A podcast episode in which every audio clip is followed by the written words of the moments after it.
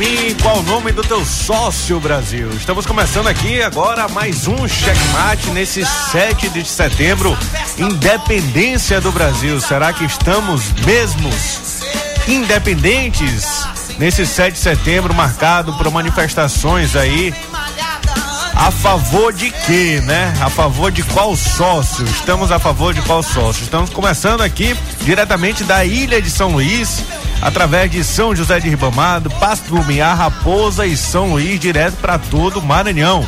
Mandar um abraço especial para todas as rádios que fazem rede com Checkmate, Alternativa FM de São Mateus, Clube FM em São Mateus também e fechando na cidade de São Mateus, Ativa FM.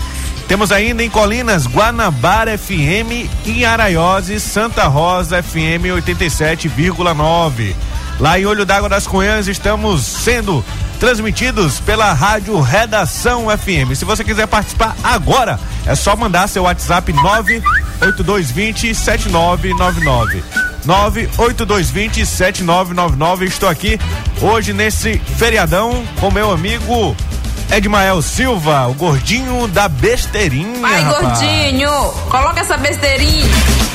Hoje quem veio fazer companhia também no checkmate, nosso querido amigo Herbert Saraiva, grande polêmico.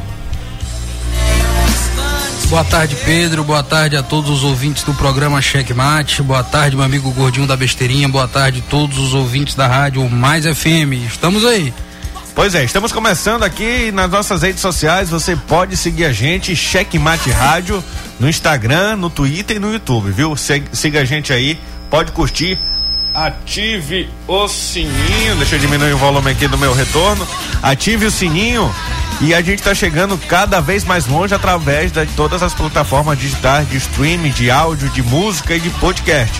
Você pode encontrar a gente no Spotify, no Amazon Music, no Deezer e também estamos presentes aí no Google Podcasts, no Pocket Casts e todas as demais plataformas de músicas e podcasts. Colocamos aí no início, querida Cássia Heller, que nos deixou, mas deixou também marcado na história da música popular brasileira a sua voz, ela cantando a música Brasil, do queridíssimo Cazuza. Quando no disco com você meu mundo ficaria completo. É, já, já pulou pra outra música aqui. O retorno aqui tá, tá me atrapalhando. Rapidão, rapidão. Vai ficar bacana agora. É. Ah, tá. Beleza. Então estamos começando aqui nesse, nessa independência do Brasil, hoje marcado por manifestações aí em homenagem ao dia 7 de setembro e também em alusão a uma um tremendo aí, vamos dizer assim, golpe que o Bolsonaro está planejando, está pensando ou até mesmo sonhando. Mas isso vamos falar no programa de hoje que a gente começa agora dando os destaques de hoje. Cheque Mate apresenta os destaques do dia. E olha só, as manifestações dos apoiadores de Jair Bolsonaro não foi do jeito que sonharam, né? Em Brasília, esteve longe de ser gigante, no Rio de Janeiro também. Em Belo Horizonte, revelaram-se aí fracas. Em São Paulo, ao que parece, a multidão não ocuparou aí os quarteirões da Avenida Paulista, como foi previsto. Pode-se dizer assim que o presidente da República sai deste 7 de setembro ainda menor de quando entrou ele encolheu. É uma falácia, portanto, dizer que o impeachment de Jair Bolsonaro causaria comoção popular digna de maiores preocupações. Não ocorreu com a prisão de Lula, como se temia, não ocorrerá com a desinstituição de Jair Bolsonaro pelo caminho constitucional do impeachment. A fala golpista do presidente da República diante das manifestações Brasília hoje de manhã deveria ser a gota d'água para a abertura do necessário processo de impeachment do ocupante do Palácio do Planalto. Em São Paulo, agora à tarde, ele repetiu a dose e falou aí para sua claque ensandecida, né? Por muito menos outros presidentes perderam o mandato diante o início da nova república. O cálculo de que a desinstituição de Jair Bolsonaro ia, vitimi, ia vitimizar ele indevidamente e fortalecendo não faz o menor sentido. Ele já se faz vítima todos os dias e cada vez menos brasileiros caem nessa esparrela, como mostra as pesquisas sobre o seu grau de aprovação. O receio de que seu impeachment aumentaria a instabilidade institucional ignora a realidade de que Jair Bolsonaro vem tentando romper faz tempo com a ordem constitucional, pregando abertamente o golpe contra a democracia, visando apenas escapar da justiça, juntamente com seus filhos. Nunca se viu nada igual. É crime de responsabilidade atrás de crime de responsabilidade, todos cometidos à luz do dia. O receio de que o impeachment de Jair Bolsonaro afetaria indevidamente a economia deixa de lado que sua permanência no Palácio do Planalto já é motivo de danos gravíssimos, traduzidos em carestia, reformas abortadas, miséria crescente e falta de confiança de investidores e empresários num país dirigido por um lunático que refém de uma base parlamentar corrupta. Em relação à pandemia, o estrago causado pela sociopatia do presidente da República é, infelizmente, irreversível. E a sua manutenção no cargo configura até prêmio pelas mortes que causou. Nada mais é preciso para retirar, retirá-lo do poder. Jair Bolsonaro só se equilibra no Palácio do Planalto por conveniências eleitoreiras e uma oposição que o quer ver um enxangue na eleição de 2022 que se aproxima pelo apetite insaciável dos fisiológicos que sustentam politicamente e por interesse de gente desvairada que também habita a Praça dos Três Poderes. Todos os lados estão atentando contra o país. As condições estão dadas para o impeachment de Jair Bolsonaro. É um instrumento legítimo que deve ser usado outra vez, que seja sumário. O país não suporta outro quase ano e meio com um agitador profissional como presidente da República. Os que mamam nas tetas do governo têm que entender que a vaca esquelética está indo pro brejo. Esse foi um texto do jornalista Mário Sabino de O Antagonista. Cheque Mate. Falando em Bolsonaro, ele esteve presente hoje na Austrália, né? Teve lá Bolsonaro genocida, né? Um consular bolsonarista conseguiu uma autorização da prefeitura de Brisbane, na Austrália, para iluminar o principal ponte da cidade com as cores da bandeira brasileira em homenagem ao 7 de setembro. Em resposta, brasileiros que moram na região estenderam no local uma faixa que diz Bolsonaro genocida. Pelo visto, na Austrália também não vai ter golpe. E o STF vê ameaça em fala de Bolsonaro. Fux já fala aí com ministros após o ato em São Paulo. Ministros do Supremo Tribunal Federal receberam como ameaça o discurso que o presidente Jair Bolsonaro proferiu na manifestação de hoje em Brasília. Para seus apoiadores, o mandatário disse: ou o chefe desse poder, o judiciário, enquadra os seus, ou esse poder pode sofrer aquilo que não queremos. O fim da frase foi misterioso. Não se sabe ao certo qual seria a consequência. Mas, para o integrante da corte, o recado foi claro no sentido de que coisa boa não é. Os ministros estão atentos, aguardando aí como vai ser a repercussão do discurso de Bolsonaro em São Paulo, que aconteceu agora à tarde, às 16 horas, né? E depois disso, o, o Fux já está aí conversando com alguns colegas para avaliar esse cenário. Ele falou assim: vamos esperar São Paulo, que aconteceu ainda há pouco, para ter uma avaliação completa, disse o ministro em caráter reservado à coluna do UOL. E o Everton pede desculpas depois do final de semana. O Everton Rocha, senador, se arrependeu da grosseria que falou sobre o cargo de vice. Nesta terça-feira, o senador divulgou um vídeo e tentou desfalar o que já havia publicizado. Durante entrevista a uma TV de presidente Dutra, ele havia falado que era predestinado para ser governador e que vice seria sempre vice. Ele disse o seguinte: tem gente que nasce para ser vice, tem gente que nasce para liderar.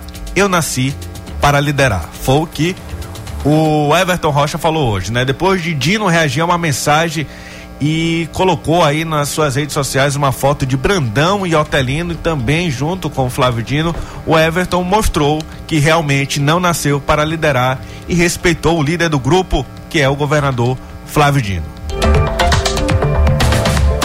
Ciro e Lula falam sobre esse 7 de setembro. O ex-presidente Lula falou em reunião, né? É, falou em união, em data nacional, em pacificação ao celebrar e falar da dessa data de hoje, de 7 de setembro. Ele também lembrou aí das vítimas da Covid-19. Já Ciro Gomes falou em tom crítico aos apoiadores do presidente da República, Jair Bolsonaro. Ciro afirmou que a maioria da população está ao lado da ordem e da democracia e pediu cautela aos manifestantes que ir, iriam sair na rua hoje. Essa declaração, pronunciamento dele foi durante a manhã de hoje do Ciro Gomes. Ciro também afirmou que as instituições já declararam que sua mensagem de liberdade ao irem contra as falas golpistas de Bolsonaro, porém deixou uma crítica velada ao afirmar que alguns políticos foram covardes. Ele disse o seguinte: alguns líderes políticos estamparam covardia e comodismo sob a falsa capa de moderação. Foi o que falou Ciro Gomes. Cheque mate. Cheque mate. Na Avenida Paulista, Bolsonaro pregou desobediência ao STF, em especial ao ministro eh, Alexandre de Moraes, né? Ele disse que canalhas nunca irão prendê-lo. Em discurso diante de milhares de apoiadores nesta terça-feira na Avenida Paulista, o presidente Jair Bolsonaro repetiu as ameaças contra o STF e ele exortou desobediências às decisões do ministro Alexandre de Moraes e desafiou quem o investiga. Ele falou o seguinte: digo aos canalhas que nunca serei preso. Aí ele prosseguiu: Nós devemos sim, porque eu falo em nome de vocês, determinar que todos os presos políticos sejam postos em liberdade. Alexandre de Moraes, esse presidente não mais cumprirá. A paciência do nosso povo já se esgotou ou esse ministro se enquadra ou ele pede para sair. Não se pode admitir que uma pessoa apenas, um homem apenas, turve a nossa liberdade.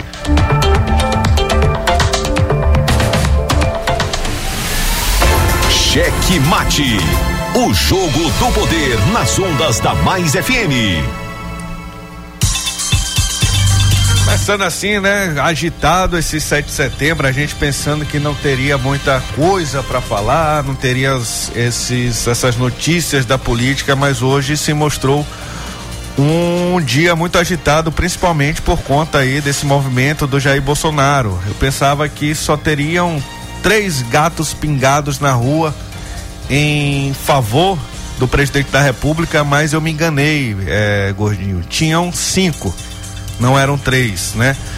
Várias, mas falando sério agora, várias pessoas foram à rua. Eu acho que esse, aqui em São Luís, pelo menos, que nunca foi um, um centro, né? Um epicentro dessas, dessas manifestações. Aqui, acredito que foi a maior manifestação em favor do presidente da República. Não foi assim grandioso, não dá para comparar com São Paulo, não dá para comparar com Brasília, Belo Horizonte, as grandes metrópoles.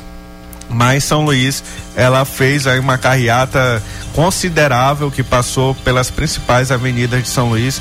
A gente viu eh, várias bandeiras do Brasil eh, colocadas em carros e acredito que foi uma manifestação considerável. Você concorda com essa minha opinião, eh, Saraiva? Concordo sim, meu amigo Pedro, e quero até começar aqui, como sempre venham para cá, vocês, ah, o homem bomba, o homem bomba. Cadê, mas, o, cadê a bomba de hoje? Mas eu quero até começar aqui de um jeito diferente, né? Porque o que nosso estado precisa, o que nosso país precisa é de um líder de verdade, né? Que realmente saiba e faça é, o que um líder faz, o que um líder tem que fazer e nós precisamos de um líder humilde, não é verdade? E isso são dois atributos que acredito que também se encaixam perfeitamente em outra em, em outra aqui no Maranhão também. Isso em, em, outro, em outra seara. Em outra seara que aqui entra aqui no Maranhão e perpassa né para a República Federativa do Brasil nós precisamos de um líder com humildade nós precisamos de um líder que respeite as instituições democráticas, nós precisamos de um líder que mantenha e que respeite é, as, as outras, as, os outros meios de poder, né, que respeite o legislativo, que respeite o judiciário. Nós precisamos de mais paz, nós precisamos de alguém que pregue amor, nós precisamos de alguém que pregue união, que pregue respeito, porque é isso que o brasileiro precisa, na verdade, nos dias atuais, né? A gente está vendo aí o preço da gasolina um absurdo. As pessoas não têm mais condições de comprar gás de cozinha porque está um absurdo. A gente não consegue mais ir no supermercado comprar um quilo de carne porque está um absurdo. E a gente vê um presidente da República subir num trio elétrico em meio a milhões de a multidões, a centenas e centenas de pessoas incitar guerra, né? Quando deveria na verdade incitar paz, quando deveria na verdade pedir calma, quando, na, quando deveria na verdade pedir unidade, pedir união entre os brasileiros. É isso que nós precisamos, meu amigo Pedro, de paz, de unidade verdade. nesse momento. É verdade, Saraiva. Você fala aí, eu vejo assim que parece que a gente está caminhando no, no Brasil parece que daqui a um tempo, Edmael, daqui a um tempo, Saraiva, vai ser proibido o pobre viver no Brasil. Você falou certo, tá um absurdo a, a pessoa viver. O preço da comida é absurdo. É absurdo para quem tem dinheiro e principalmente para quem não tem, porque para quem dinheiro é caro e para quem não tem, não tem nenhum acesso à comida. Que, que, que, é, o, que é um pedaço de carne, a pessoa está comprando osso. O pessoal voltou a comprar osso para fazer sopa, para poder sentir um gosto de uma comida. Isso é muito triste e, e, e a gente fica vendo um, presidente que, ao invés de estar tá resolvendo essas questões, que é a questão econômica do Brasil, para o brasileiro poder voltar a fazer churrasco, o brasileiro usar o carvão somente na, na hora que for fazer o churrasco e não para substituir o gás de cozinha, a gente vê ele preocupado com a família dele, a gente vê ele preocupado com o poder e somente com o poder que ele conquistou, assim, de, de forma, eu, foi uma intervenção divina, acredito. Mas, da mesma forma que foi uma intervenção divina que colocou ele no, no poder, será também uma intervenção divina que irá tirá-lo. É isso aí mesmo, amigo Pedro. Eu não acredito assim que foi ah, uma intervenção divina. acredito que intervenção divina porque foi sorte demais isso, do acaso. Isso, eu acredito é sorte, sorte do, acaso. do, acaso. e o povo já vinha revoltado, o povo já estava querendo achar alguém para apostar, né? Achou no discurso do Bolsonaro, achou nas é, propostas dele, no que ele falava, na questão de se excluir da classe política, na questão de acabar com os privilégios, na questão de acabar com as mordomias. O povo pensou que ia acabar com a, com a mordomia dos ricos, que ia acabar com a mordomia dos políticos e que sobraria alguma coisa para eles, para a classe pobre. Tá principalmente nada. porque é quem elege alguém aqui no país é a classe pobre. Na verdade, a classe que mais vota. E não está sobrando nada. As pessoas, é como eu falei agora há pouco, as pessoas não estão podendo mais ir no supermercado comprar um quilo de carne. As pessoas não estão podendo mais ligar os ventiladores em casa porque a conta de energia está um absurdo, né? E é daí para pior. Pelo menos é o que a gente espera desse governo, né? Pelo menos é o que a gente tem é, vendo se desenhar na, nos jornais, nos meios de comunicação, é pelo menos o que tem demonstrado aí a classe, é, o grupo econômico que vem gerindo aí o governo do Jair Bolsonaro, não é isso, Pedro? Isso aí, e a gente tem que entender, Saraiva, o seguinte, é política, não é futebol. Não é a, a, a gente é, a pessoa vota em, uma, em, em, um candidato não é porque ela votou que ela tem que defe, defender, continuar defendendo até a morte. Não, isso não é um time de futebol. Quando o seu time tá ruim, você, você fala com, com, com a pessoa que, que torce pro mesmo time e fala mal do time, né? Mas para um torcedor adversário você, você defende até as últimas consequências. E parece que as pessoas estão com vergonha de admitirem que de admitir que votaram errado. E o pior não é isso, né, Pedro? O pior é cada um pode defender, deve. Nós vivemos num país democrático, nós, ah, graças a Deus, até agora, é, por mais que, que, o presidente tenha atacado constantemente as instituições democráticas, tenha feito alguns atentados à democracia na qual ele jurou proteger, né? Mas as pessoas é, têm, graças a Deus até o momento, o direito de falar o que quer, Isso de que defender tá o que acredita. Aqui. O que acontece é que, que criou-se no Brasil uma rivalidade muito grande, né? É o pessoal azul, o pessoal verde e amarelo, o pessoal vermelho e aquele, aquele outro, e essa rivalidade acabou gerando uma onda de violência muito grande. Esses grupos, eles não podem se encontrar na rua, eles não podem se encontrar num bar, eles não podem se encontrar num campo de futebol. No grupo de WhatsApp. No grupo de WhatsApp que começam a brigar, começam a se esculhambar, é atingir a honra de um, uns dos outros, né? Então, é, é, isso passou de política, já virou um fanatismo muito grande, né, de ambos os lados. Então é uma coisa que isso tem que acabar. As pessoas têm que irem nas urnas, votarem em 2022, é, eleger quem tem que ser eleito, tirar quem tem que ser tirado e que o Brasil siga é, um caminho de progresso, um caminho de prosperidade, porque nós somos um dos países mais ricos do mundo. Nós temos a maior biodiversidade do mundo, nós somos temos as pessoas, as pessoas mais inteligentes, uma, uma das populações mais inteligentes do planeta, né? Aqui temos o Instituto Butantan, que muitas coisas são é, oferecidas, são criadas para isso, para uso mundial. Nós temos essa grande capacidade. O brasileiro ele tem essa capacidade de pensar muito bem e de se reinventar. E é isso que nós queremos para o futuro, é isso que eu quero para os meus filhos, é isso que eu quero para os meus netos, é isso que eu quero para as nossas próximas gerações, um, um Brasil melhor, um país melhor. Não é verdade, Pedro? Isso aí. E, e o, o, Bolsonaro parece não estar tá muito preocupado com isso, né? Ele, ele chega e, e, fala que ele só vai sair morto. Quem está dizendo que ele vai sair? Ele, está criando uma situação é, é, que só ele está vendo. Mas vai chegar um momento e que vai que, que, que, realmente vai ser preciso fazer isso, tirar ele, mas não vai ser morto. Não vai ser morto, talvez preso. Mas morto não, vai, vai tirar ele dentro da Constituição, como disse aqui bem o, o Mário Sabino, do antagonista, fez um, um, um belo editorial em que ele pede que se instale esse impeachment.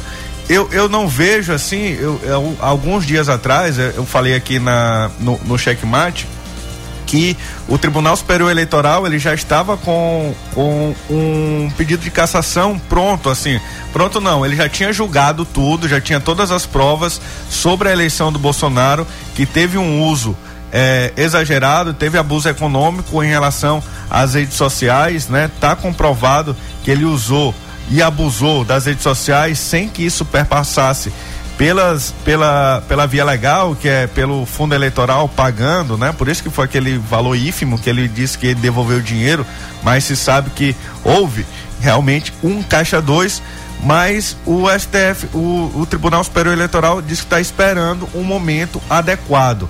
Eu não sei se o momento adequado é este que estamos vivendo agora ou o momento adequado seria a certeza de, de um cumprimento da ordem judicial que seria por parte, no caso, do Exército. Eu não sei se o Tribunal Superior Eleitoral está aí com medo do, do, do, do Exército não acatar uma ordem de impedimento do presidente da República. É, e é exatamente isso que o presidente, que os seus asseclas tentam a todo momento mostrar, demonstrar, né, para o povo brasileiro que ele não vai respeitar qualquer ordem. Inclusive hoje ele chegou a, a, a, a sugerir que ele não iria mais respeitar, que ele não iria mais cumprir nenhuma ordem que partisse do ministro Alexandre de Moraes. É grave a situação que o país vem passando com um, um chefe de poder, o chefe maior do país. Mais um crime de responsabilidade, né? dizendo né? que não vai acatar a ordem de um ministro do Supremo Tribunal Federal. É grave, meu amigo.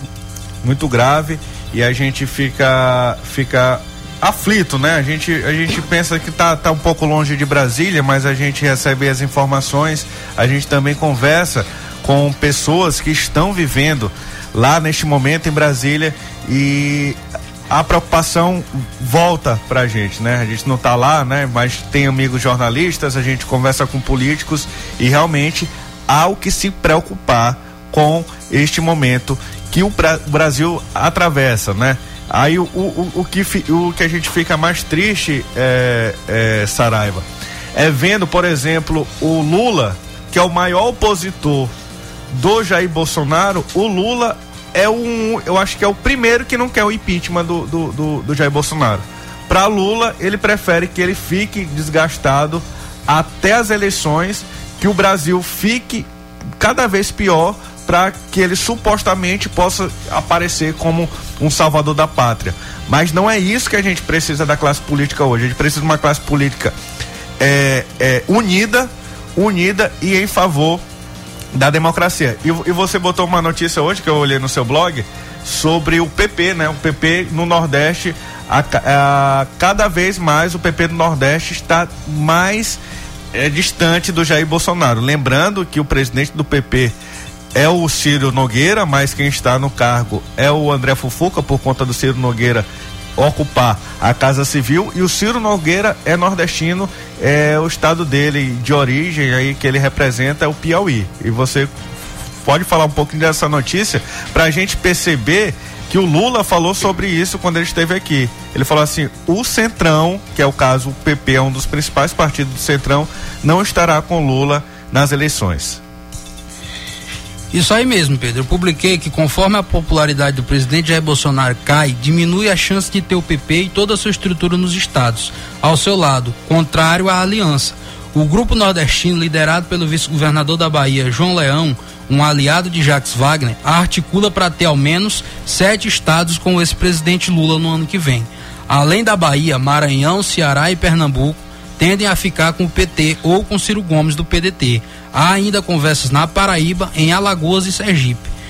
É, de acordo com os integrantes do Partido Nordeste, o ministro Ciro Nogueira, chefe da Casa Civil de Jair Bolsonaro, nada tem feito para impedir o movimento. O presidente em exercício da legenda, o deputado André Fufuca, é aliado de Flávio Dino no Maranhão. Ele tem dito que a legenda fará suas alianças de acordo com a realidade local. Mesmo no Piauí, de Ciro Nogueira caminha para se aliar ao PSDB, mesmo que seja candidato ao governo do estado.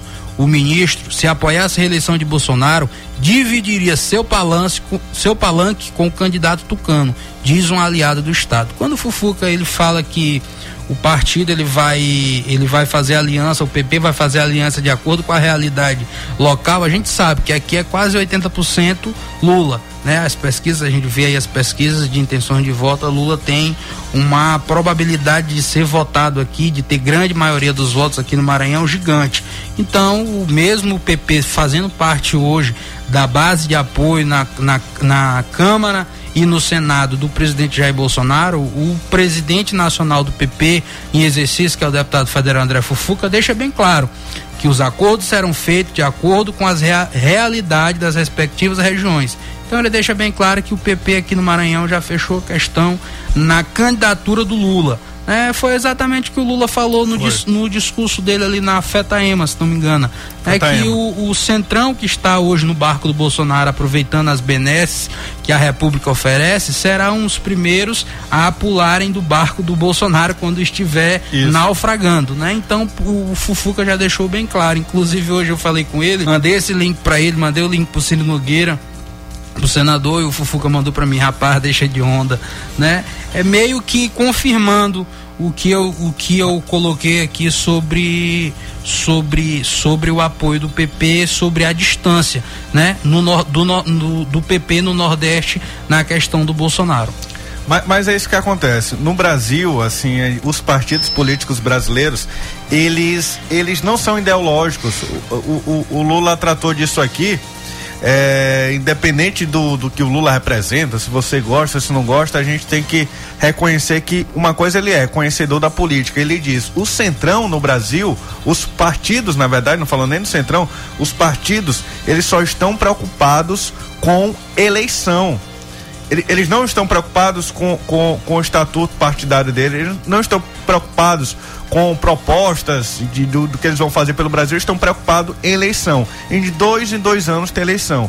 E o que que vai contar, por exemplo, com Lula no Nordeste, nesses partidos que estão com, com o o Jair Bolsonaro lá em Brasília, quando chegar aqui no Nordeste, esses partidos vão apoiar alguém da esquerda e certamente será o Lula. Será um dos mais beneficiados por conta de sua popularidade. Então, André Fufuca aqui, como que ele vai pregar uma coisa contra o Lula e, e ele vai pedir voto para um eleitor de Lula e, e ter esse, esse desgaste? Ele não vai querer o desgaste. Então, no mínimo, no mínimo, ele vai ficar calado e não vai pedir voto para ninguém. É isso aí, meu amigo Pedro. É exatamente isso aí e complementando o que o Lula falou, né? Os caras estão se utilizando das emendas do Bolsonaro que ele tem liberado lá rodo, como diz no interior do Maranhão, né? E tem, tem, o, tem surtido efeito para eles, né? Para quem se beneficia da emenda, para quem chega, para quem leva a emenda aos respectivos lugares, aos respectivos municípios, mas por Bolsonaro que libera, né? Além do que é a emenda individual, é, não tem surtido efeito nenhum. A gente vê na, nas pesquisas de opinião a queda da popularidade do Bolsonaro aqui no Maranhão. Inclusive, o senador Everton Rocha é um dos exemplos disso, né? Um dos maiores beneficiados com emenda parlamentar do, do governo do Bolsonaro. governo Bolsonaro. E se tem tido algum efeito positivo, tem sido para o Everton Rocha, porque além de meter o pau no governo Bolsonaro, no Senado, é um opositor ferrenho, é um dos líderes lá da, da, da, da esquerda, é, ele não, não, não, não, agradece, não faz questão de agradecer não fala de onde nada, vem o, o, o, não fala de onde vem o dinheiro quando ele chega para tirar a foto. Né? Como se diz no interior, o Caba chegou para tirar foto do benefício que é levado para os prefeitos, né? De benefício, inclusive, que nesses dias aí tem, tem, tem, tem sido bastante as pessoas, o meio político tem comentado muito aí sobre esses benefícios suspeitos, né, que estão indo para estão indo para Codevasp, estão sendo mandados para Codevasp, e empresas de agiotas têm ganhado as concorrências para executar né, muitas, muitas das vezes obras de infraestrutura nos municípios do Maranhão né, na maioria das vezes são obras de pavimentação asfálticas. Né? Surgiu até uma história aí que diz que um senador da República é, teria. Quem senador? Ganho uma casa no valor de 8 milhões de um empresário, de uma empreiteira daqui do Maranhão, né? Em Brasília. Eu perguntei pro Everton Rocha, break news, eu perguntei pro Everton Rocha, o Everton, foi você que ganhou essa casa de 8 milhões desse empreiteiro? Aí ele me, ele me respondeu, piada, né? Eu disse, não, tô perguntando como toda vez eu pergunto quando, tem, quando eu, me surge aqui algum questionamento. Ele, pela minha reação, tu já sabe que não, né? Mas por incrível que pareça, o, o, o empreiteiro, que é o, o Eduardo DP, né, um dos maiores empresários do ramo de infraestrutura do estado do Maranhão. DP, Depo... por que, que é DP? Dom Pedro? É, Eduardo Dom Pedro, né? Eduardo Imperador, que foi ah. alvo daquela operação de agiotagem. Sim, sim. Por incrível que pareça, tem ganho milhões, né? Em licitações aí suspeitas em diversos e diversos municípios para executar é, essas obras dos essas obras federais? que vêm com recurso federal. Talvez é coincidência, o Everton. Muita coincidência. O Everton me disse que ele não tem nada a ver. A história surgiu, eu óbvio perguntei, senador, essa casa de 8 milhões lá em Brasília, que um político de mandato teria ganhado de presente do empresário, teria sido o senhor, o sortista, né? O sortudo. Sortudo. Isso. Ele disse não, não foi eu. Vamos depois vamos, vamos atrás, vamos saber quem foi esse cabo. Sortista, né? Sortudo. Lá no, lá no interior do Maranhão fala sortista, Pedro. Sortista, é sortista. 8 milhões é. Pode ser qualquer coisa. É sortista, é sortudo, é, felizardo. É, é, é, parece com aquela do, do, do, do, filho do Bolsonaro. A do Bolsonaro foi 9, né? A do filho do Bolsonaro foi 9 milhões, né? É, agora a outra é 15, né? 15 milhões, aqui é alugada. Aqui é alugada, é. O, o, o, rapaz, ele comprou a casa, o corretor de imóveis, ele comprou a casa em um dia. Tipo assim, ele, ele comprou ontem a casa. Aí hoje ele começou a alugar pro filho do Bolsonaro. É, é, é, é é, é, muito sucesso nesse Brasil, Rapaz, né? Rapaz, eu fico olhando, eu moro num apartamentozinho de pequeno, de poucos metros quadrados, eu fico olhando assim, esses caras, esses políticos, eles têm um bom gosto muito grande, né? Não sabe é, o que é bom. É mansão em Barreirinhas, é, é flat em Angra dos Reis, é, é, é Helicóptero, helicópteros, avião. aviões, é, mansão em, em, em Brasília. É um bom gosto, assim, de, de dar inveja. É. E, e, e, o, e o ganho de um político é limitado, não é que nem um empresário, vamos citar aqui o Wilson Matheus, que o, o, o, o ganho de Wilson Matheus é ilimitado, ele, ele, pode, ele pode expandir para o Brasil todo e cada vez ele vai ganhar mais dinheiro. Agora, de um político, ele só tem aquele salário dele e acabou. Eu não sei como as pessoas conseguem ficar ricas na política. E uma verbazinha, né, de gabinete, que, que o caba paga aqui um auxílio moradia, um. É que aí rola a rachadinha, né? Um negócio... Aí rola, rola a, a, a, famosa rachadinha. Dizem, né, Pedro?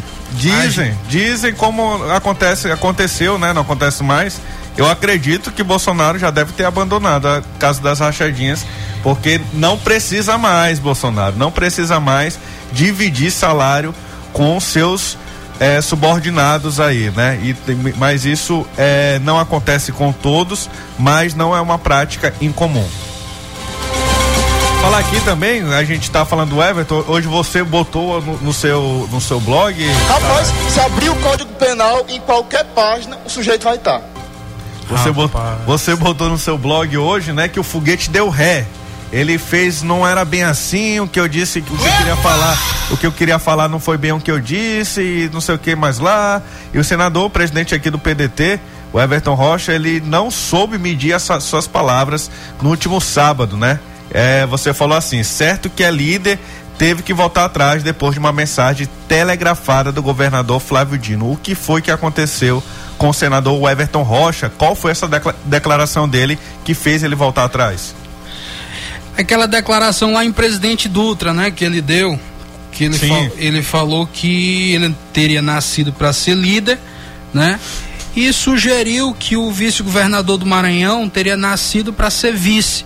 Né? O Everton ele deu um tiro no pé, ele foi de uma petulância, de uma arrogância gigante quando ele, ele proferiu essas palavras é, em cadeia estadual né? Porque o discurso, onde quer que, que, que tenha discursado o discurso de um pré-candidato ao governo do Maranhão, ao cargo, ao cargo político de maior envergadura do Estado, ele de forma nenhuma ele vai passar despercebido ou vai, vai passar em branco, né? É preciso ter muito cuidado, ter muita cautela no que se vai falar. O Everton, quando ele falou, quando ele quis diminuir, na verdade ele quis não, ele diminuiu a figura do vice-governador do Maranhão, porque o esse cargo de vice isso, de qualquer cargo. Isso. Esse discurso foi é, todo o Maranhão todo sabe que foi foi um discurso apontado para o vice-governador do Maranhão. Ele, ele não só diminuiu, não só tentou diminuir o, o Brandão, mas ele diminuiu o governador Flávio Dino. Primeiro, existe uma expectativa muito grande nos últimos dias de que o Flávio Dino possa ser o candidato a vice-presidente da República do Brasil. Sim. Pela chapa do ex-presidente Lula. Então você acha que ele mandou um duplo recado aí? A verdade, ele, ele, ele é como se diz no, no, no interior do Maranhão, gosto muito de citar isso, né? Que ele, ele matou um, um coelho com uma cajadada, ele matou dois coelhos com uma cajadada só, não é? é ele foi muito infeliz na colocação dele, Pedro. Inclusive, eu tenho aqui até uma frase de Augusto Cury que eu trouxe aqui aos leitores, aos ouvintes do programa. O maior líder é aquele que reconhece sua pequenez e extrai força de sua humildade e experiência da sua fragilidade. Realmente. Líder, liderança. Ele, ele mostrou que não nasceu para ser líder com essa declaração. Primeiro, ele não, nasceu para ser líder porque ele não reconheceu a figura de um vice-governador, que é a segunda figura mais importante no cargo executivo do estado do Maranhão. Como assim nas prefeituras são, são as segundas pessoas. Agora eu, eu fico perguntando assim: quem depois dessa declaração vai querer ser vice de Everton Rocha? Você acredita? Que o vice, o vice lá, quando for pedir um emprego, assim, o, o, o, o, porteiro dele ficou desempregado do condomínio dele, ele vai lá pedir um emprego lá pro governador, saber se tem alguma vaga e alguma terceirizada. Aí o Everton vai falar assim: você nasceu para ser vice, não venha me pedir nada. Eu, eu citei aqui uma, uma, uma frase de, de Augusto Cury sobre liderança. Agora eu vou citar uma de Voltaire sobre humildade. O orgulho dos pequenos consiste em falar sempre de si próprios, o dos grandes em nunca falar de si. Sim. uma frase muito boa. Sim, sim. É, as, as pessoas que que falar fala da gente, não a gente falar da gente, né? E, e, e, e a gente tem que falar de, de ideias, tem que falar de. Ixi, é que tá me ligando aqui. Estão te ligando, estão pedindo para me tirar do ar. Tira esse rapaz do ar. Oi, pode, pode, pode continuar, é, Sara. Sim, Pedro. Continuando nessa, nessa, entrevista emblemática do Everton Rocha. Ele falou duas vezes, ele atingiu nesse, nesse discurso dele, ele atingiu duas vezes o governador do Maranhão. Primeiro, meu amigo gordinho da, da besteirinha, quando ele falou, quando ele falou na questão de ser vice, né? Vice o, o, o Brandão hoje é vice-governador do Maranhão. O Flávio Dino amanhã pode ser, é um dos cotados para ser vice do presidente Lula. Não é? É um, é um, é, um, é para cá, para um maranhense, né? É um, é um, é um é um privilégio muito grande ser vice do Lula, né? Ser vice do Brasil, ser vice-presidente do Brasil. Outra coisa, ele falou que ele nasceu para ser líder. Quem é o líder hoje do grupo do governo Flávio Dino? É o Everton Rocha. Quando ele falou isso, ele tirou a liderança do Flávio Dino e jogou nas costas dele. Eu nasci para ser líder, então quem está sendo líder desse governo, quem está sendo líder desse grupo, sou eu, né? Ele, ele falou o que as pessoas, algumas pessoas podem até pensar que, que seja verdade. Talvez ele ache que ele que ele que ele tem algum papel de liderança e talvez ele ele, ele acredite também que, que ele tem alguma importância pelo Flávio Dino ter chegado onde chegou, o que não é verdade. É, a, todo mundo sabe aqui no Maranhão que o, o, o, o fato do Flávio Dino ter chegado ao, ao cargo de maior envergadura do estado do Maranhão foi justamente o anseio do povo do Maranhão em querer mudança, né? As pessoas já estavam cansadas do que se chama de oligarquia, as pessoas já estavam Sim. cansadas de uma oligarquia que dominou aqui por dezenas e dezenas de anos o Maranhão e optaram pela mudança do governador Flávio Dino, que, segundo as pesquisas, tem dado certo. Né? As Sim. pessoas apontam isso nas pesquisas. Pois é, havia, havia esse sentimento de ter um desgaste, né? Um desgaste é, ao, ao longo do tempo é normal que, que um grupo político que esteve tanto tempo no poder, ele, algum momento, vai chegar alguém que consiga é, é, unir aquele sentimento de, de mudança e de transformação. E aí, falando em transformação, eu lembrei de uma fala do, do, do, presidente da Assembleia Legislativa, Otelino Neto, em que ele prometeu que o Everton seria o responsável pela transformação do Maranhão. Aí eu pergunto, não para você, mas eu pergunto para o presidente da Assembleia, Otelino Neto, nestes quase oito anos do governador Flávio Dino à frente do governo, ainda não houve nenhuma transformação no nosso estado? É porque é o principal mote de propaganda de, de, Flávio Dino é transformação, transformação na vida das pessoas, é a escola digna que transformou a escola a escola de TAP em, em escola de, de, alvenaria, é a transformação do, dos hospitais que deixaram de ser hospitais vazios para poder ter leito, para poder ter médico. Então assim tem várias partes do governo Flávio Dino em que ele defende em suas falas, em que ele defende sua propaganda e que ele fala justamente de transformação. E aí vem o Otelino, que é do partido que era o governador, mas o governador ainda tem ali suas suas suas mãos, né? Tem tem tem gerência ainda no PCdoB.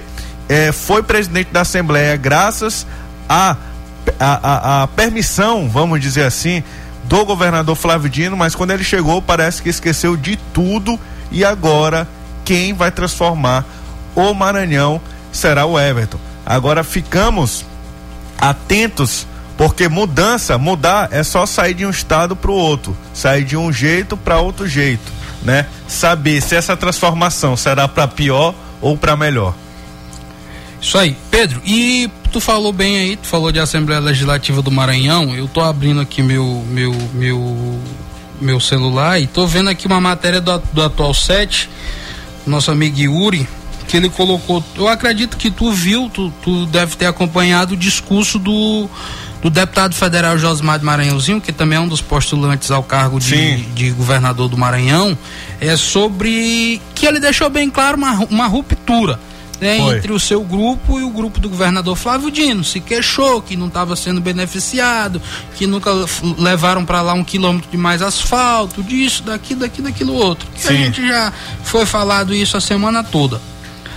O, o, o, o Josimar do Maranhãozinho, ele conta hoje na Assembleia Legislativa com uma base de deputados formada por quatro deputados estaduais, né? Que é o deputado Vinícius Louro, que é vice-presidente do PL, o deputado Leonardo Sá, lá de Pinheiro, a deputada Detinha, que é esposa do deputado Josimar, e o deputado Hélio Soares, né? Que também é um dos, dos vamos dizer assim, Caciques. coordenadores, é, caciques Do PL. do PL aqui no Maranhão.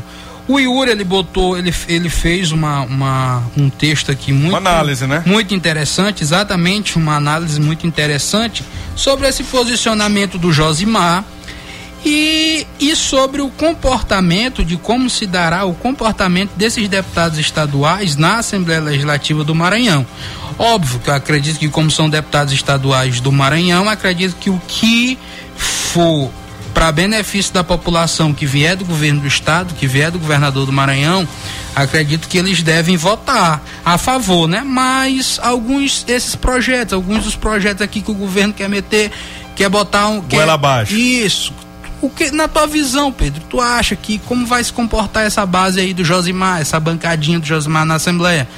Eu acredito o seguinte, o, o, o PL, ele sempre, ele sempre ensaiou ali na Assembleia Legislativa um pouco dessa independência, apesar de ela não nunca ter acontecido. Mas vamos lembrar alguns momentos em que o deputado Hélio, a deputada Detinha se levantaram sobre questões aí que seriam contra o governo ou contra mesmo o interesse ali da, da Assembleia Legislativa, mais precisamente ao presidente da Assembleia, que é o Otelino, né? Em alguns momentos, a, a bancada aqui se colocou contra todos os seus pares a favor do, do preterido lá, o, o, o Duarte Júnior. Então, teve outros momentos, um momento foi, eu acredito que foi da votação de algum empréstimo, em que também a bancada do PL também se levantou contra, saiu da, da sessão, né? E logo em seguida foram chamados no palácio e aí é, abafou, tal, não sei o quê. Mas já teve vários momentos em que o PL se mostrou ou ensaiou que seria um corpo independente.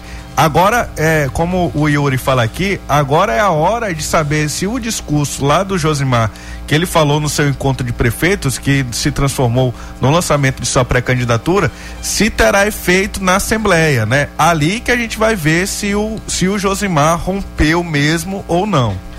Isso aí, é como o Yuri abordou aqui, ó, ainda que não se some a oposição, eventual atuação independente do PL na casa será crucial para confirmar a liderança de Josimar no partido e abrir espaço para o desmoronamento total do governo Dino, né?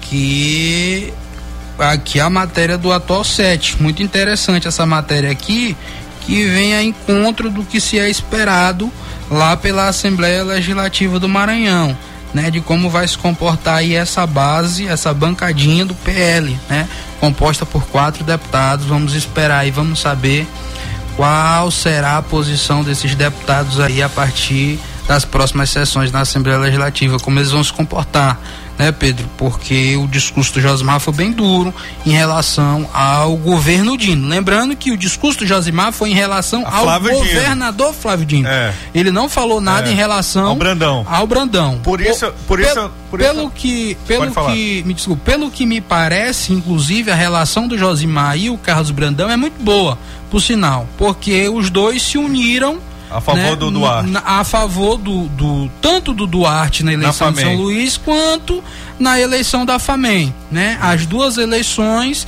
é, teve, tive- teve aí o, o senador Everton Rocha na oposição. Aqui em São Luís, o Everton se juntou contra um dos maiores opositores do governo do Maranhão, do governo Flávio Dino. O Everton se juntou e ajudou derrotar o grupo do governador Flávio Dino nas eleições municipais de São Luís e na FAMEM é, é, o, grupo do Everton, o grupo do Brandão e o grupo de Josimar se juntaram para apoiar o, o prefeito lá de Caxias. Isso. Mas eu acredito que o- essa eleição da FAMEM, ela foi assim teve um, um, uma perca de benefício pro, pro para os dois grupos, Josimar e Brandão, porque muitos membros do governo, né, que tinham ali é, uma liderança, uma liderança sobre alguns prefeitos do Maranhão, eu acredito trabalharam que, que contra traba trabalharam contra o, o, o, governo, né, trabalharam contra o, o, o Josemar e o Carlos Brandão na época. Assim, você você pontou uma coisa interessante que eu, que eu ia trazer em seguida aqui, que é sobre essa relação, esse, esse, essa declaração do Josimar, ela é muito direcionada ao Flávio Dino. Ali há um descontentamento com o, o, o tratamento que é lhe dado no governo do estado, mas a gente não viu nenhum ressentimento, nenhuma mágoa, nem ele falando no palanque, nem quando a gente conversou, teve a oportunidade de alguns jornalistas lá conversaram com ele com relação ao Carlos Brandão como já está muito perto de abril, eu não, eu não acredito que o PL vai atuar de forma tão veementemente, tão ve, veemente, né, contra o governo Flávio Dino por esperar qual será o tratamento que o Brandão, quando governador, dará ao grupo do PL.